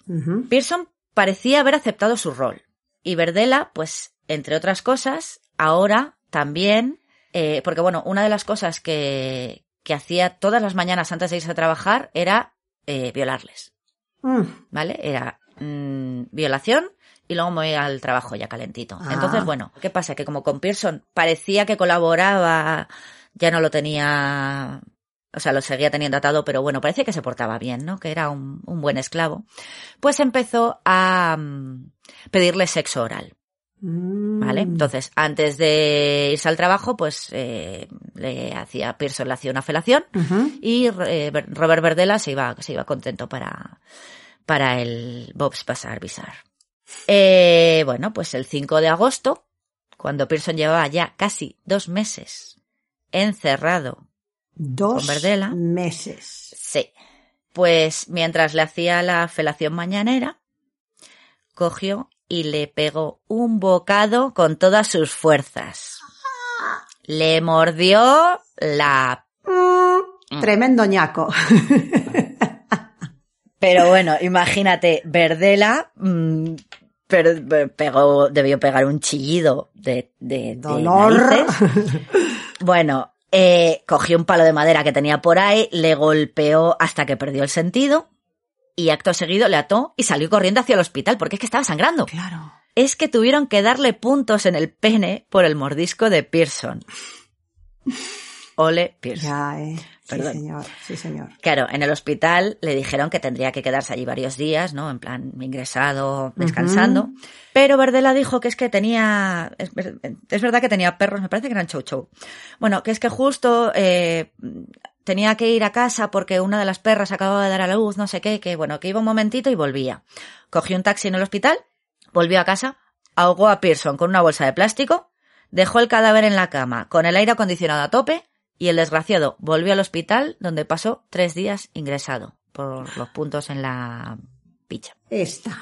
O sea que volvió allí, remató al Pearson y a la venga, al hospital. Madre mía. Claro, no vaya a ser que se escapara. Claro, hago aquí lo que tengo que hacer y luego ya me quedo tranquilito en el hospital.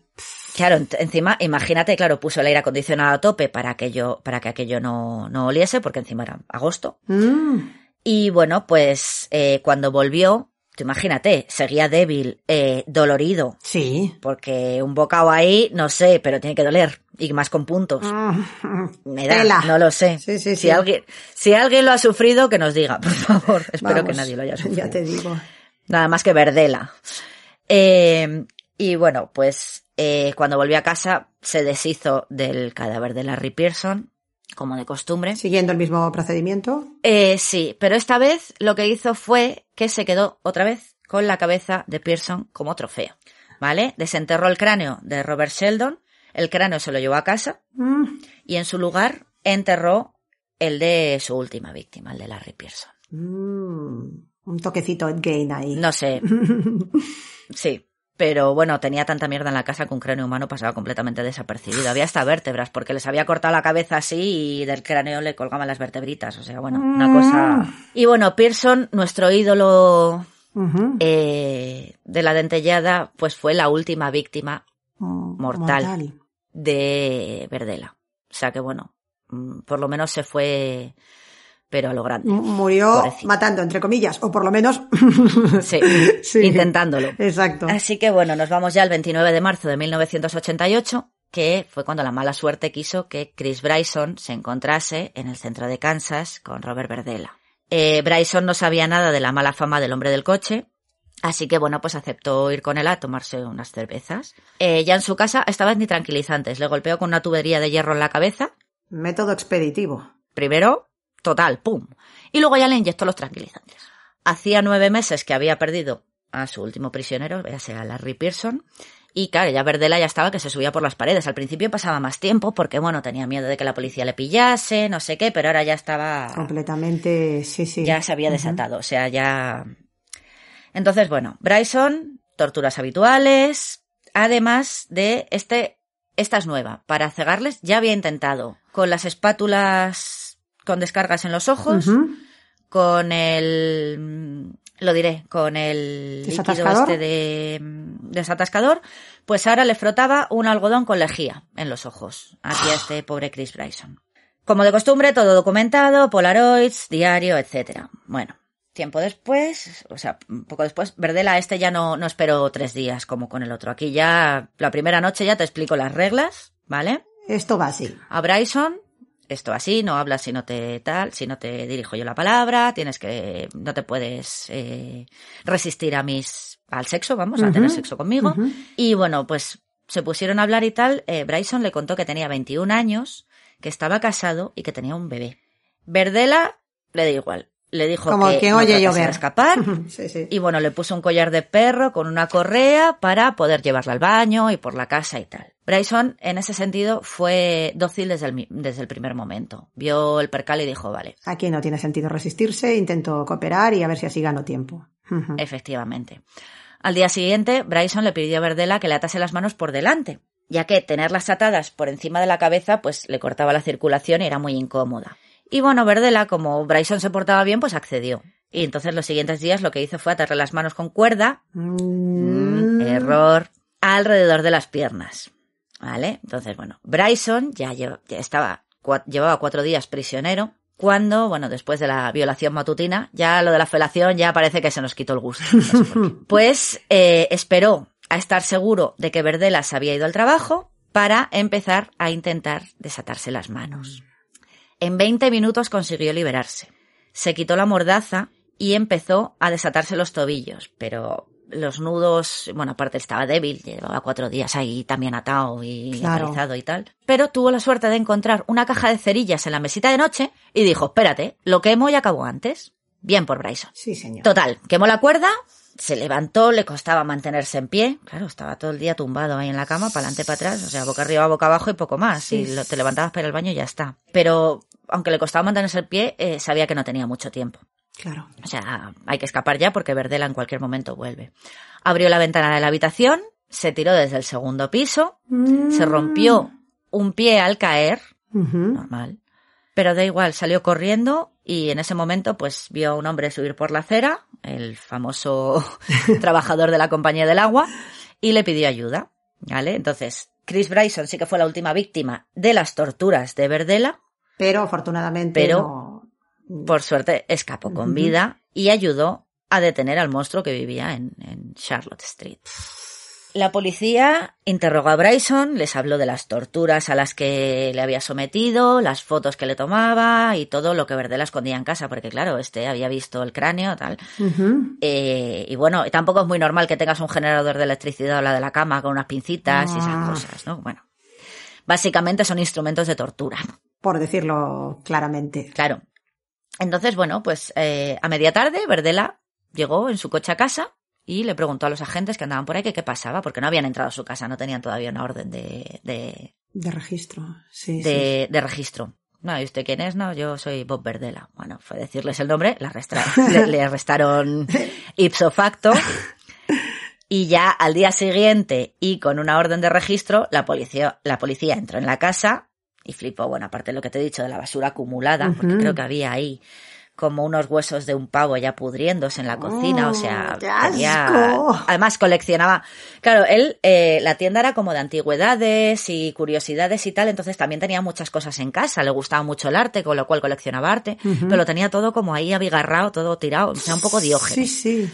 Más luego, claro, encuentras la habitación de la tortura. Ah, Dices, uy, y debajo de la cama te encuentras una maleta con cientos y cientos de fotos de Polaroids Ahí tenía el arsenal fotográfico. de tíos siendo torturados, violados, vejados de todas las maneras. A ella, la policía se quedó pues, Vamos, cuadros, normal. ¿Qué pasa? Que, claro, solo podían detener a Verdela durante 24 horas. Entonces lo que hicieron fue ir corriendo al hospital, donde estaba Chris Bryson. Sí. Eh, este identificó a Verdela como el hombre que le tuvo secuestrado y que le había torturado. Sí, sí.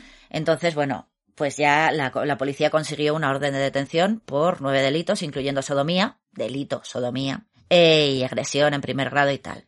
Pero claro, porque no habían encontrado ningún cadáver. No, o sea, simplemente le podían tener, pues eso, por, por haber secuestrado gente, por haberles torturado, por haberles violado, agresión sexual, lo que quieras, pero ya está. No podían acusarlo de... Sí. ¿Qué pasa? Que vieron las fotos y ya la policía se temía lo peor, ¿no? Además, hacía poco había mm, saltado el caso de John Wayne Gacy, que Mm. tenía no sé cuántos chavales ahí en el sótano de su casa enterrados. Entonces, bueno, pues temiéndose que tenían un nuevo Gacy entre manos, dijeron, pues vamos a acabar por aquí a ver qué pasa. Al, mm, al poco de empezar a, a excavar en el patio, pues encontraron la cabeza de Larry Pearson. Pero claro, no se le... Hasta que la policía no tuvo la cabeza, ya no, no se le pudo acusar de asesinato. Sí, sí, claro. Bueno, cuando hicieron las pruebas con luminol en el, en el sótano, aquello debía ser una fiesta. O sea, debía haber sangre Vamos. por todas partes, porque ahí era donde los, donde los descuartizaba. O sea, bueno. Y por lo que pudieron ver, al menos seis hombres habían sido prisioneros de Verdela, pero solo tenían pruebas del, del asesinato del dueño de la cabeza que habían encontrado en el patio. Del pobre Larry. Porque es eso, solo se había, o sea, se había deshecho de todos en la basura. Entonces, bueno, el juicio fue complicado por la falta de cadáveres. Claro. O sea, tienes las víctimas, tienes las fotos, sabes que les ha torturado, los chavales están desaparecidos, pero no hay cadáver. Sí, sí. Entonces, bueno, tenían las notas del diario de Verdela, que explicaban los asesinatos con detalle, pero, claro, mm, aunque tuvieran en manos un caso de seis o siete homicidios, la, la policía solo podía acusarle por la muerte de Larry Pearson. ¿Qué pasa? Que con eso eh, iba a ser difícil que le condenaran a pena de muerte, que era lo que buscaba la fiscalía, ¿no? Sí. Así que lo que hizo Verdela, también, que era muy listo, fue que se declaró culpable para evitar la pena de muerte. Ofreció colaborar Sí. y ofreció una confesión de más de 700 páginas en las que relataba con pelos y señales las torturas y los asesinatos que había cometido, así como lo que significaban las abreviaturas del, Del diario. O sea, lo, lo, lo- lo- vamos, lo soltó todo. Cantó allí mm, por Soleares. Cantó la traviata, sí, sí, sí. Y claro, todo esto para guardarse las espaldas para que no le ejecutasen, sino bueno. El 19 de diciembre del, del 88, Verdela fue condenado a, a dos cadenas perpetuas sin posibilidad de, de parole, de esta, de libertad condicional. Y luego cuatro cadenas perpetuas por asesinato en segundo grado. O sea, el tío le cayeron perpetuas, pero por lo menos no le mataban. No lo lleva. El tío colaboró, lo contó todo y decían que eh, mientras lo contaba toda la confesión, eh, disfrutaba recordándolo. O sea, notabas que estaba disfrutando. Recreándose Como ahí. recordaba, recreándose en la... Porque, claro, una cosa que, bueno, que no contaba, a ver, es que, era un depravado directamente. Eh, desde que mató a Jerry Howell hasta que, hasta que secuestró a Robert Sheldon, a los dos primeros, habían pasado diez meses y tal. Eh, claro, al principio era como, después de lo que le hizo a Jerry Howell, era como, tenía como sentimientos encontrados, ¿no? Un poco de, ala, lo que le he hecho, no sé qué. Pero luego veía las Polaroids y se masturbaba con ellas. Entonces. Y ya se le pasaba. mm, al final, lo- Sí, la cosa. Claro, yo creo que también aguantaba tanto porque como tenía ese arsenal de polaroids de torturas, pues yo creo que se podía Tiraba de ahí para satisfacer aliviar el solo, impulsos. tiraba de recuerdos. Y bueno, pues por lo visto, bueno, pues tú imagínate el caso terrorífico, la gente cuando se enteró, bueno, decían que si también, que si vendía en su puesto comida, que si era caníbal, bueno, y él cuando le acusaban de estas cosas, hay una entrevista, el todo digno de no, no, no, ¿cómo voy a hacer yo eso? Por Desgraciado. favor. Ya. Desgraciado, si era lo que te faltaba, ser caníbal. Tiempo O te sea, faltó, ya te digo. O sea, ahora no Sí, me sí. vengas aquí de digno de, ah, no, uy, qué mal, ¿qué dices? No. Yo eso, por favor, yo voy a hacer yo eso. Joder, perra. que, se, vamos, que hubiese sido una muesquita más. Este iba a decir, o sea, de seguir la escalada, es que era lo que le faltaba ya, que, que era lo próximo, vamos, sí, sí. Por eso, o sea, que ahora no te me, no te me ofendas. Hay una entrevista en YouTube, la pondremos en el blog. Ay, sí, por es muy favor. cortita, son ocho minutos. Pero es que es eso, lo ves ahí y todo digno él. Y luego encima metiéndose con la policía. Bueno, esa es otra cosa que decía, ¿no? Que culpaba a la policía de, de no haberle detenido antes, de que esto podría haber, haber padrado antes, Pero fue culpa de ellos. haber parado su carrera criminal, claro. Si me hubieseis detenido, si hubieseis hecho bien vuestro trabajo y me hubieseis detenido, no se hubiesen muerto estos, estos seis chicos.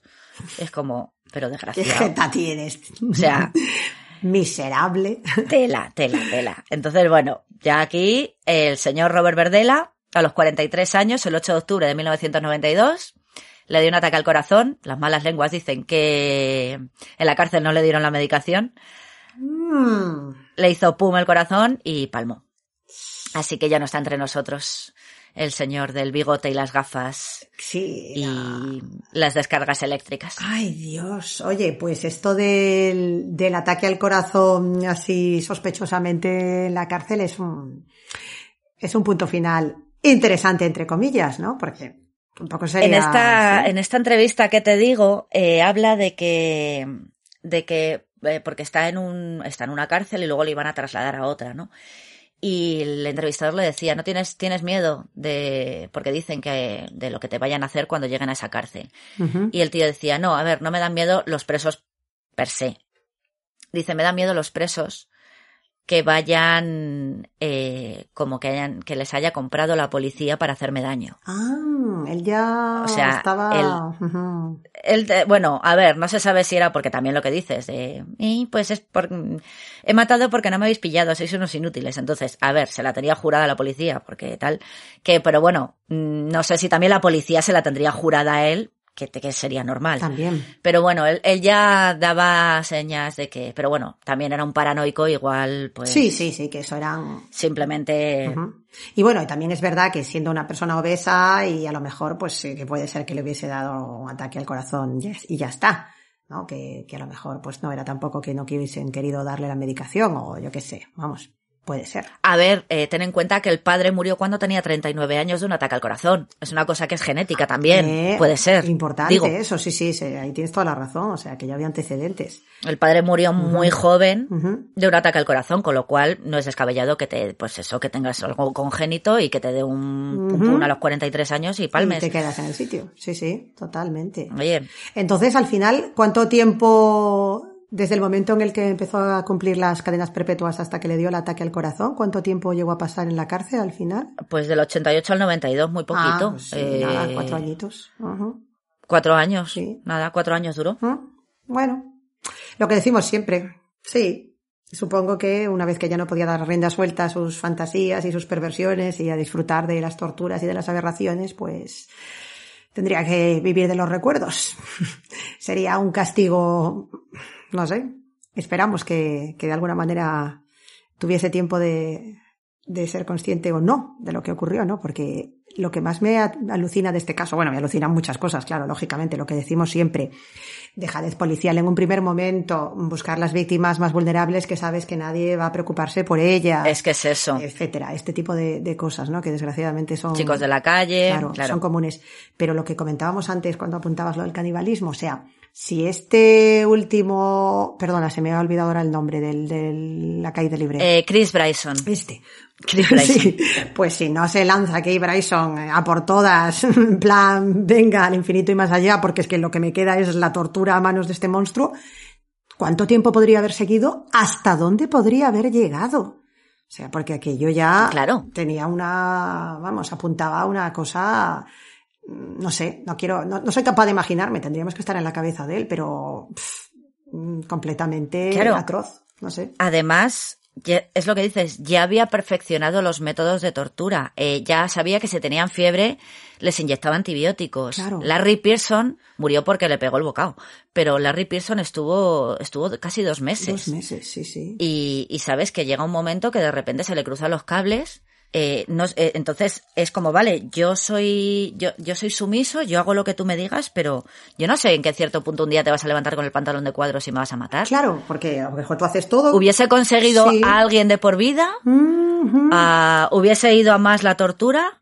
Es interesante eso que dices, ¿no? Porque, bueno, no a lo mejor este perfil exactamente, pero sí tenemos casos de, de- de secuestradores y torturadores que han tenido años e incluso décadas, bueno, casi dé- décadas no, pero eh, ha habido casos de, de niñas que han estado secuestradas. Mira, Jaycee Dugar o, o Natasha, eh, ¿cuánto tiempo estuvieron Sí, secuestradas? bueno, décadas también, Claro, sí, sí. o sea que no sabemos si él hubiese sido capaz de reprimir sus impulsos hasta el punto de mantener su juguete, entre comillas, el tiempo suficiente para que le durase. Porque claro, también se ve que era esto, ¿no? Una persona pues como muy impulsiva, muy de actuar sobre eh, por impulso sobre la marcha y que en una de estas lo que dices, se te va la mano o directamente te cansas del juguete, aunque te esté durando. Entonces, bueno, Claro, aparte, ya no era que fuera un juguete sexual que le violaba y tal, es que eran las torturas.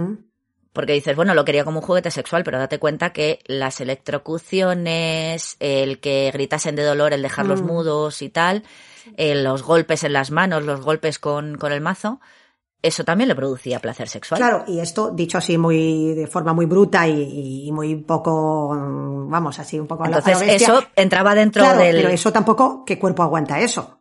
Porque si tú me dices, yo tengo una esclava sexual o un esclavo sexual y lo violo, que, a ver, que, que entrecomillado con todas las comillas del mundo, ¿vale? Y me limito, entre comillas, a violarlo y satisfacer mis impulsos sexuales, pues claro que me puede durar mucho tiempo, ¿no? Si yo me preocupo de que esté alimentado y de que esté mínimamente en condiciones. Pero claro, si le hago todo eso, Claro. es que eso no hay cuerpo humano que lo resista. Vamos. Claro, es que sus impulsos sexuales no eran simplemente una, una penetración O- o, una felación, claro. era el verte sufrir mientras te doy una La descarga. tortura, sí, sí, sí, el abuso, la agresión, Claro, el todo eso, lo que decía, cuando, cuando gritaba, cuando se retorcía, eso le excitaba. Oye, y cual, una, ¿hasta cuándo una cosa interesante que... El cuerpo, pues mira Tots Tubes. Perdón, perdón, Gema, dime, dime, lo que ibas a decir antes, sí, dime. No, no digo que, que mira Tots Tubes, que, Claro. que duró unas semanas. Sí, sí, Porque sí. no, a ver, no cooperaba, entonces también le trataría peor y tal, pero bueno, y bueno, también tuvo la mala suerte de que el primer día justo fue cuando le desgarró el ano, La- con lo cual ya, sí. a partir de ahí ya, ya fue, Claro. la, la, la salud ya, Sí. ya sufrió, pero, pero ¿qué es eso? Que es que, ¿qué es lo que dices? La, el- la apetencia sexual no era simplemente un coito. Ya, o, o no era, Era- un abuso sexual. era todo. Sí, era, era ya una, una cosa completamente enloquecida. No, iba a O comentar... sea, que era su esclavo, pero... Eh, lo que decías de, de mirar para otro lado, lo que apuntabas al principio, ¿no? Con, con lo que empezaste a, a contar el caso, con lo que has empezado antes, que todo este historial de abusos, torturas, crueldad, gritos eh, y demás, eh, nadie en todo el vecindario mm, vio nada o miró para otro lado, era rarito y entonces no nos importa, si entran chicos o salen, haya él lo que haga, o sea, no, no hubo ningún tipo de indicio, ¿no? Bueno, no, lo hubo, claro, estoy haciendo una No. pregunta absurda, pero quiero decir, No, ¿se no, sabe si alguien llegó a confesar o a comentar en algún momento? Me pareció ver algo raro, o yo pensé que eran cosas suyas, o porque resulta un poco extraño, ¿no? No, date cuenta que él era abiertamente homosexual, con lo cual ahí entraban chicos, bueno, pues sabes a lo que van. Eh, y simplemente, a ver, es, mm, lo que decíamos, estamos en los 80, encima con todo el tema del SIDA y tal. También, sí. Eh, imagínate la homofobia. claro, había una atmósfera, sí, que sí. seguimos teniéndola por desgracia, pero de aquella mm, Vamos. brutal. Y más con el tema del SIDA y todas estas cosas. Claro. Eh, un tío homosexual que entra y tal. Y pasó un poco como cuando se le escapó a Dahmer el chaval que dijeron, va, esto es una pelea de amantes. Ah, una li, sí, una riña de, sí, Entonces, sí, sí, de hecho, la policía, bueno, el vecino, que no le dejó entrar al, a, a Bryson porque estaba desnudo y llevaba nada más la cadena de perro. Eh, sí, llamó a la policía tal porque vio que estaba macullado, pero la policía lo primero que pensó fue, pues estos son unos que les va el, el sado, que se les ha ido de las manos y esto es una pelea de novios Sí. entre, entre maricas, hablando mal y pronto, ¿no? En plan, Sí, sí, rollo despectivo. Sí, de, sí, sí, sí, esto es una pelea de maricones, Sí, con esa no homofobia, nada. claro, sí, sí, totalmente, y no nos vamos a meter más allá. Eso lo pensaron, claro. Luego ya, cuando entraron a la casa y vieron el percal, ya dijeron, anda, pues no, pues va a ser que este tío es un depravado. Es que es, es tremendo esto, ¿no? Ahora que... Entonces es eso, claro, la homofobia del momento. Unido a que él tampoco era muy sociable, porque era por lo que dices, hola, buenos días, hasta luego, me voy a mi tienda, o entro en casa con un chavalín. Claro, Y como luego también entraban muchos y salían por el tema este de cuando los dejaba quedarse en su casa, la gente pasaba. Es que tampoco se quería, a ver, él no se relacionaba con la gente y la gente tampoco se quería relacionar con él. Con lo cual, sí, que entra un chaval y no sale, tampoco. sí, sí, sí, sí, sí, sí. Es curioso, ¿no? Porque siempre, eh, de alguna manera, acaban encontrando, digamos, como su, su estrategia, ¿no? Porque, eh, porque John Wayne, eh, por ejemplo, él tenía su fachada de padre de familia y, y con eso mantenía la apariencia de persona, Claro. ¿no? Pero este optó por una vida abiertamente homosexual y entonces, como yo sé que esto mm, no les interesa y no quieren meterse aquí, yo no me meto con nadie, ellos saben a lo que voy yo, y si ven entrar y salir chicos, ya saben lo que hay, y como no están por la labor tampoco, y socialmente esto tampoco está aceptado, así me dejan en paz, ¿no? O sea que él también se había... Ya, eso súmale que los chicos no eran, o sea, porque no era un homosexual que entraban hombres normales, quiero decir, a ver, quiero decir hombres normales. Sí, mm, sí, sí, un- un una persona hombre que podría ser, cualquiera, un, hombre que podría ser un, sino sí, que eran un novio, una pareja, chicos un amante, que eran sí, claramente drogadictos. claro, claro. Entonces, mm, si ya no quería saber nada de él por homosexual, si encima lo que estás viendo es que está metiendo yonkis en su casa, Pues Menos ah, me importa. Claro, ahí te las Más me alejo. Sí, sí, sí, porque claramente con el primer chico, a pesar de, de lo del padre y de todo, pues eh, allí pasaron de esto, vamos, ampliamente. claro, porque fue el Sí, creo que fue el único al que alguien denunció la desaparición. Claro. sí, el resto, pues, no- eran chavales que no tenían ni familia, que eran, o sea, sí tenían familia. Eh, lo que dices, Todd Stoops y quién era el otro, estaban casados. Pues eso, pero estaban, pues eran chavales jovencísimos, que estaban enganchados a las drogas, que no tenían donde caerse muertos, que se dedicaban a la prostitución Para sacar unas perras. Ujú, básicamente, o sí. para drogarse también. Claro. Entonces, bueno, pues eh, era... Ah, bueno, era Todd Stoops y Bryson era el que estaba casado y tenía un hijo. Pues bueno, pues es que tampoco es gente, lo que dices, es gente marginal que, que me da igual. Sí. Y a la- le da igual a los vecinos y le da igual a la Y policía. le da igual a todo el mundo. un sí, yonki sí. menos. Sí, sí. Es, es triste, pero es así. Pero es, es. lo que es lo que ha pasado muchas veces. Desde luego, sí, sí, sí. Que mucho, que al final son las presas más fáciles porque no na- nadie se va a acordar de ellos. Nadie al las- final son eso, gente. Nadie las va a echar en falta. Gente mm, Tremendo, tremendo. Pues vaya, vaya con el señor Verdela, por decir algo. Madre mía. Bueno, y cuéntanos qué recomendaciones nos Y me he haces. cortado porque, porque los libros, eh, cada vez que cogía uno era como, y le volvió a violar, no sé qué, no sé cuánto. Y es como, mira, eh, ya sabemos lo que les ha hecho. Mm, Ya, sí, ya me he quedado con la copla, no hace falta. Si hay, sí hay una novedad, te la cuento, pero no hace falta que te vuelva a repetir eh, las violaciones, lo de las verduras, eh, lo de eh, las descargas y tal. Y bueno, Muy bien, pues cuéntanos entonces eh, qué libro, porque seguro que has leído más de un libro para preparar esto, ¿eh? sí, pero bueno, solo voy a recomendar uno porque el otro era un poco, parecía un poco la de la Wikipedia, un poco resumen y era un poco cutre. Vale, vale, vale. El que está bien, que además lo había leído, lo leí ya hace pues cosa de tres años, cuando, cuando descubrí a Verdela, Ujú. eh, yo como siempre, maravilloso Haunted Museum de St. Pagans, tenía en la cama. Yo no conocía a Verdela y tenía la cama y tenía fotos de él, así impresas, bueno, pues puestas por la pared Sí. y tal, en grande, de las Polaroids. Y yo dije, ¿quién es este tío? Y fue salir del museo y buscarlo. En la cama de las torturas, Eh, en la habitación del terror. Tiene la cama, tiene la cama. Ah, qué bueno esto. Y me parece, si mal no recuerdo, también tenía el, el, el generador eléctrico, este, el, con lo que les daba las Sí, descargas. sí, sí, sí. Bueno, eh, pues hay un libro que está mm, bastante bien, Rites of Burial, de Tom Jackman y Troy Cole. Siempre, siempre me acuerdo de Troy McClure. Te iba a decir. Eh, ese está disponible gratis con Kindle Unlimited, ¿vale? Pondremos el enlace. Eh, no he encontrado nada en, en castellano, lo siento. A ver, está la entrevista de Verdela en YouTube, que también pondremos el enlace. Esa le puedes poner los subtítulos en español. claro, sí, sí. Eh, los subtítulos estos automáticos de YouTube. Es muy cortita, son ocho minutos, pero bueno, le ves lo, lo sobrado que era el tío. Y indignado porque por la acusación de canibalismo. Total, total. Y porque la, la bueno, es que también eh, se montó una en Kansas, que luego que si las radios y tal, de el que venga mm, solamente vestido con un collar de perro y una correa, le damos no sé qué. ah, ¿en serio? Eh, Qué mal gusto, por Dios. O sea, ya, y claro, y eso a él le, parece, le parecía de mal gusto. Ahí estoy con Verdela. Era de mal gusto, de- no por él. No por él, sí, las por las víctimas. víctimas. Claramente, efectivamente, sí, sí, sí. Entonces, bueno, y pues eso, ocho minutos ahí de, de indignación. Y luego, pues bueno, recomendación, la película, no sé si recomendarla o no, no vaya a ser que alguien se nos mm, coja la idea otra vez. De William Pero Wyler. claro. La película El coleccionista de William Wyler de 1965 que está disponible en film, Ajá. si la queréis ver. Muy bien, muy bien. Sí, Y es- bueno, pues, pero no, vedla, disfrutadla, pero no, no toméis ejemplo No. de Teresa Stamp. No, no, la película Pero si es- queréis es coleccionar fantástica, ¿eh? maripositas, Sí, sí, sí, sí. Yo la vi hace mucho tiempo y ahora que has hablado de ella estoy recordándola así un poquito y la verdad es que sí, es espectacular. Las interpretaciones de los dos, de ella también. Samantha Edgar era, creo, ¿no? Me Parece la chica. Eh, Samantha algo Sí, me parece, sí. Muy buena también. O sea, yo sí. no la conozco. A Teresa Stamp sí que le conozco, pero a ella no, ella no me sonaba de nada. Mm. Y, y bueno, pues eso, que si os da por coleccionar maripos- maripositas, sí, personas no. ¿Vale?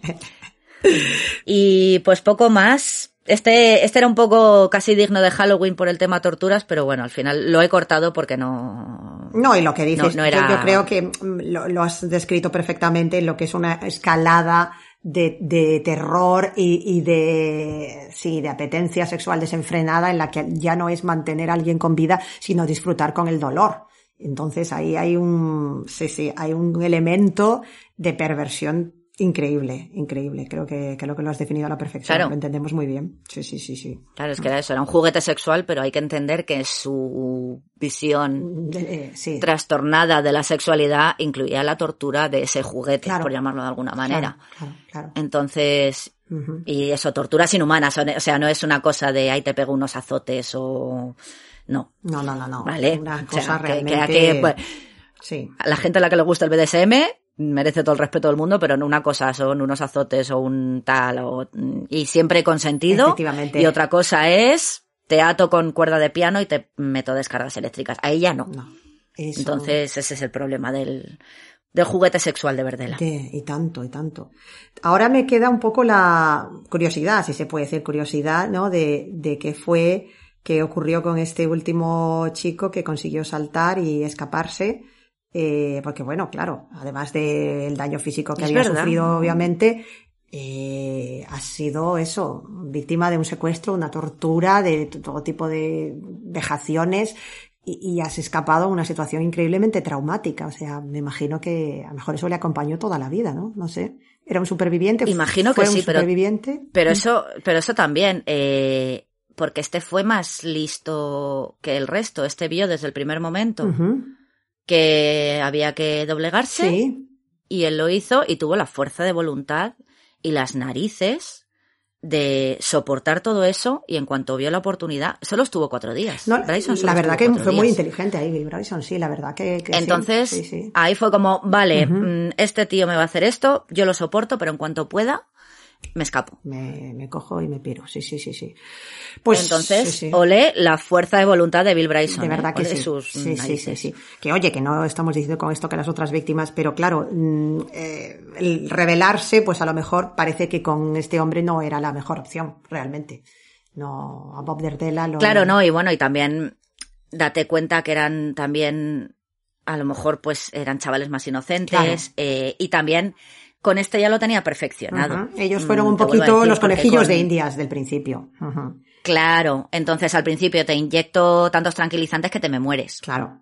Luego ya sabía exactamente, en el diario lo ponía, no sé cuántos mililitros de esto, más no sé cuántos mililitros del otro, o sea, ya sabía las dosis de lo que tenía que inyectar para dejarles inconscientes sin que se le murieran. Claro, los primeros se le fue la mano con la jeringuilla, Claro. Eh, se le fue la mano al violarles. Con el otro, sí. Entonces, el- sí, sí. ujú. Claro. Entonces, claro, mm, luego ya fue perfeccionando. Y ahora ya sabía exactamente eh, la cantidad de tranquilizantes que te tengo que inyectar para que no te me mueras, eh, cómo tengo que, mm, está fatal dicho, pero bueno, cómo tengo que violarte o cómo tengo, o lo que puedo hacer Sí, sí, sí, para que no te me desangres por el ano. Ya. Eh, los voltios que te puedo dar o en el sitio que te puedo dar, eh, pues lo que decíamos con, que había sido Todd Stoops, ¿no? Eh, lo de dejarle mudo, pero con cuidado de eh, la inyección en la garganta para que fuese a las cuerdas vocales, que no se te cayese al, al estómago y mm, porque si no se te, se te envenenaba y se te moría. Claro, claro, claro. O sea, eso eran cosas que había ido perfeccionando con el tiempo. El tío no era tonto, Verdela no era tonto. No, no, no. Entonces, claro, fue un poco, los primeros murieron y duraron menos por el tema de, pues lo que dices, habían sido conejillos de indias. Uy, pues con tanto se me muere, pues voy a, al próximo le inyecto menos para que no se me muera. Pues eso, mm, prueba y error. Sí, sí. Es, es triste, pero es, es así. muy triste, es muy triste porque estamos hablando de unos pobres chavales que están en una situación de vulnerabilidad absoluta y, y cayeron en las, en las redes de un monstruo. Sí, muy mala suerte. La vida es, es terrible a veces, muy cruel. Jo, Gema, pues no sé, eh, la verdad que me, me tenía a mí intrigada y, sí, eh, durante toda la semana que me has ido comentando así pequeños avances de, de cómo iba a ser esto. Y estaba yo aquí con, con intriga y con cosas porque, bueno, no he querido buscar más a propósito para dejarme sorprender por lo que nos estabas contando. Y, y bueno, pues ha estado fenomenal como siempre. Muchísimas gracias. Mm, Ya, cuando, muy, muy, muy gracias a ti. interesante. Cuando veas las fotos, las fotos son, son tela. Ya, ya. Las fotos, las fotos sí que son, yo, yo creo que casi, a ver, lo cuentas y ya se te queda mal cuerpo, pero cuando ves las fotos y les pones caras a estos chavales, te digo, hay una de Todd Stoops que es terrorífica, porque es que le, le ha pillado en plena descarga que está convulsionando. Eh, las pondremos en el blog Ujú. eh, para quien las quiera ver si tiene estómago. Y bueno, es eso. Mm, Oírlo es duro, pero ya las fotos ya es Otro nivel. Sí. ya es otro nivel. ya, sí. ya, ya. Bueno, pues, nada. pues nada. Pues, pues nada. Aquí nos despedimos por hoy. Sí. Hasta la semana que viene. Eso es. y Cuídate nada. mucho y, y nos vemos. Igualmente. Chao. Bueno, chao. A ver qué nos traes la semana que viene. Ah. chao.